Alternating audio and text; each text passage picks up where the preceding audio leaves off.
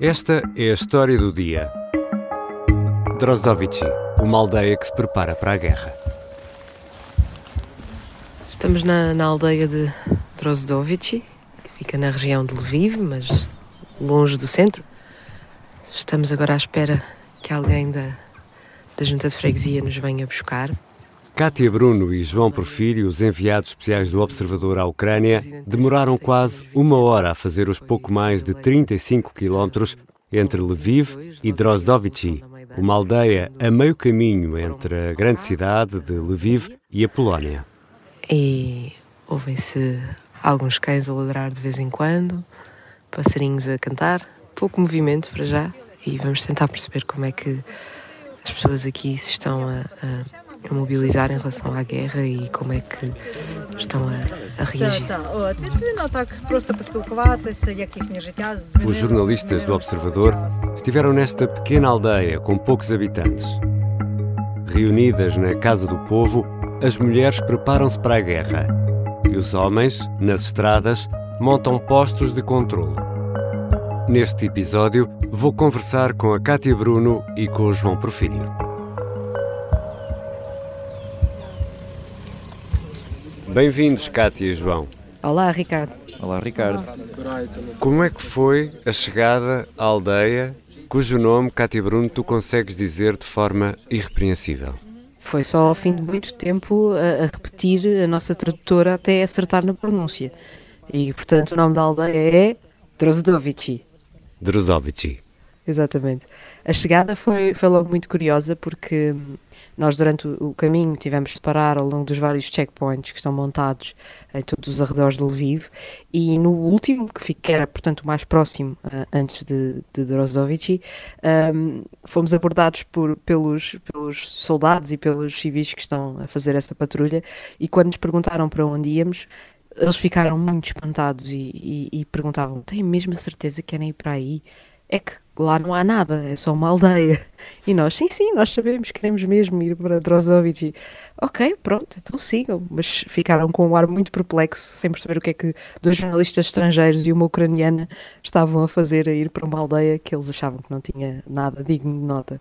E como é que é a aldeia, João? É uma aldeia rural, ou seja, assim que entramos na aldeia, uma aldeia muito pequena, com cerca de 400 casas uh, e assim que entramos na aldeia vemos, vemos animais, vemos galinhas nos quintais das pessoas, vemos carroças, cavalos, vemos homens a cortar a madeira para, para a lareira, uh, as casas têm à sua volta bastante terreno para cultivo uh, de batatas, de cebolas, portanto percebe-se que é uma aldeia que, que que vive muito do que é ali uh, produzido, apesar de pouco. É uma aldeia que, que se percebe, por ser pequena, que as pessoas uh, são muito unidas e que não há ninguém na aldeia que não se conheça. Falaram com várias pessoas uh, e, por uma vez, uh, durante esta semana que estão aí na, na Ucrânia, não precisaram nem de tradutor nem de falar inglês. Habla espanhol? Sim, perfeitamente. Ah, que bueno! É verdade. O João ficou muito entusiasmado porque ficou ali durante muito tempo a falar eh, espanhol, porque um dos ucranianos que nos veio receber, o Yuri Pelat, viveu nove anos uh, em Málaga. Estava estudando. Estudando o quê? Microinformática. Microinformática. Oh. E falava espanhol fluentemente melhor do que eu e o João, os dois juntos, diria. E João, qual é a missão do Yuri na aldeia? É como se fosse o guardião da aldeia, digamos assim. É um engenheiro informático que montou uh, e colocou as seis câmaras de vigilância que a aldeia tem, nos pontos de entrada e nos pontos de saída, e é um dos 230 homens que uh, se revezam entre si em turnos de 6 horas para controlar as, essas entradas e essas saídas de carros e de pessoas da aldeia.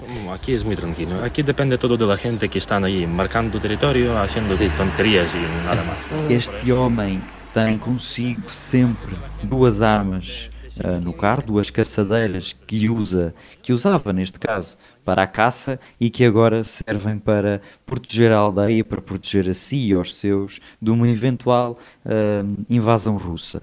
Uh, ele é o, o, um dos principais homens que controla, está sempre a controlar tudo o que acontece na aldeia. Nós tivemos com ele um bom par de horas e durante esse bom par de horas o, o toque no telemóvel não parou na aplicação Viber, que é a aplicação que estas pessoas usam para estarem constantemente em contato, em contacto entre si e, portanto, o telefone não parou cada vez que entrava um carro. Uh, o Yuri sabia que o carro estava a entrar, qual era a matrícula do carro, quantas pessoas estavam no interior desse carro e qual era o destino desse mesmo carro. Portanto, uma nota de curiosidade: quando nós entramos na aldeia, o Yuri, apesar de não estar na aldeia, sabia que nós tínhamos entrado na aldeia Os homens uh, da aldeia montaram um sistema de checkpoints no, nos acessos à aldeia, foi isso?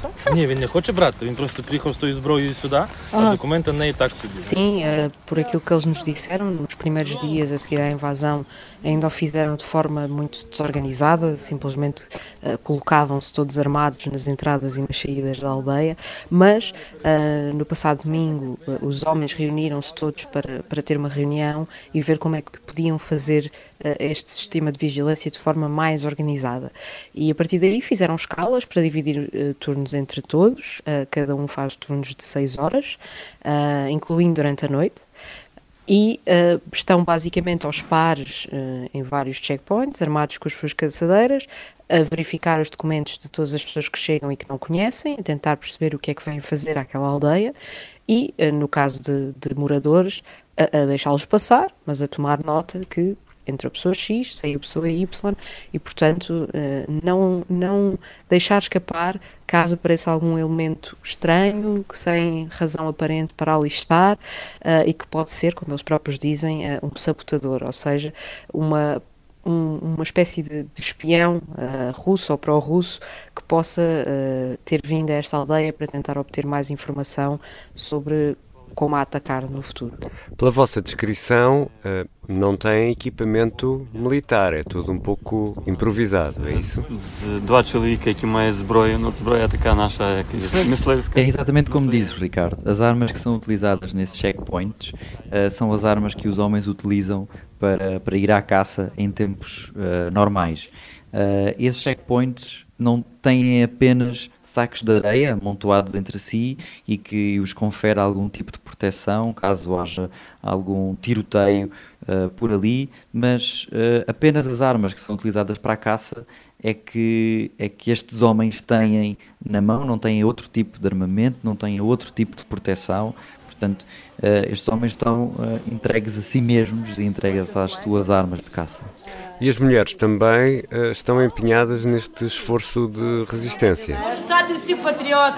Sim, estão a reunir-se diariamente numa espécie de, de centro recreativo, de, de, casa do povo, de local onde normalmente os habitantes de Drozdovich se juntavam para, para conviver, para beber, para jogar cartas e que agora é uma espécie de, de centro improvisado, tanto de recolha de, de, alimentos, de roupas, de cobertores, como também o sítio onde estas mulheres e, e muitas crianças, todas as crianças da aldeia, se têm juntado nos últimos dias para produzir aquelas redes uh, que são depois uh, camufladas com pedaços de tecido verde seco uh, e que estas mulheres acabam por montar usando redes de, de balizas de, de, campos de futebol da aldeia e cortando tiras de tecido, de tecido que, que todos os habitantes deixam ali, roupas, cobertas, cortinados, o que for, e que são cortados para se fazer essas tiras e depois essas tiras são presas e amarradas às redes.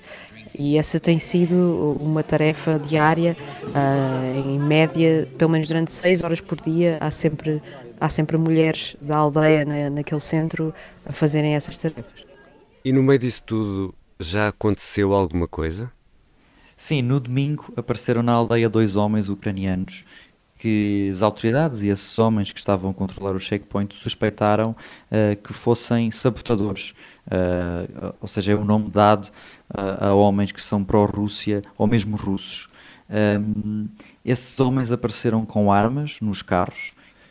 O que levantou, obviamente, bastante suspeitas sobre, sobre estes dois homens. Estes dois homens estão neste momento trancados em suas casas, com a polícia à porta, no carro, e o Yuri tem dentro do seu carro as fotocópias dos seus documentos de identificação, que nos mostrou com algum orgulho os documentos fotocopiados destes dois homens, de 40 e 27 anos. Pero também entendo que vienes de um pueblo que, que está a 50 kilómetros de, de, de, de, la aduana e, uhum. e acho que 40 anos, 40 algo, e outro de 27 ou 28, uhum. por aí.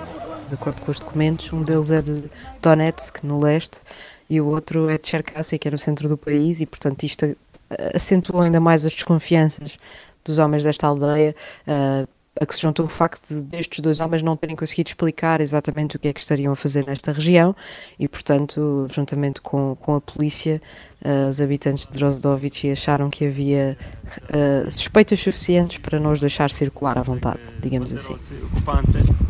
Tal como nos relatos uh, que nos fizeram chegar a partir da cidade de Lviv, as pessoas no campo e não estamos a falar de uma grande distância, estamos a falar de 30 e tal, 40 quilómetros, também querem participar no esforço de resistência, é isso? Sim, querem muito uh, fazer qualquer coisa, ocupar os dias, porque as pessoas com quem falamos, um, a grande maioria, se não quase todos, não estão a trabalhar. A maior parte das empresas na Ucrânia e das escolas suspenderam a atividade e, portanto, esta, esta ainda por cima é uma região onde muita gente trabalha uh, como operária fabril, nas várias fábricas que há aqui nos arredores de Lviv, e todas essas fábricas suspenderam a produção por razões de segurança e, portanto, estes, estes ucranianos estão em casa sem nada para fazer, a consumir as notícias pela televisão preocupados com o que se passa noutras zonas do país, como, como Kiev, como Kherson, como Odessa, uh, e acabam por sentir que têm de fazer alguma coisa, têm de se sentir úteis e por isso envolvem-se, seja fazendo patrulhas na rua, seja, seja uh, fazendo tiras de pano para as redes, seja até rezando, como, como nos disseram, que era algo que muitas mulheres da aldeia ocupavam uh, parte do seu tempo a fazer. Kátia e João já estão em Lviv, no hotel, como é que têm sido as noites por aí? Noites... Queres responder, João? as noites têm sido, apesar de tudo, um, pode-se dizer que calmas em relação, em comparação aos primeiros dias em que cá chegámos. Uh, ontem uh, apanhámos um novo susto, soaram os alarmes por volta da uma e meia da manhã e, portanto, todas as pessoas tiveram que se encaminhar para locais abrigados mas, e no vosso caso é o quê? Para, onde é que vocês vão? Nós vamos para o ginásio do hotel, que é o piso uh, mais inferior que o hotel tem, e portanto esse ginásio tem todas as máquinas que nós conhecemos de um ginásio e uma televisão e uma máquina uh, de água e portanto uh, nós descansamos ao lado de halteres. Obrigado, Cátia Bruno, e obrigado, João Porfírio. Obrigada. Muito obrigado. Cátia Bruno e João Porfírio são os nossos enviados especiais à Ucrânia. A redação do Observador continua a contar tudo o que se passa na guerra e também as histórias que nos ajudam a perceber melhor o que está a acontecer no terreno. Esta foi a história do dia. A música do genérico é do João Ribeiro, a sonoplastia da Beatriz Martel Garcia. Eu sou Ricardo Conceição. Até segunda.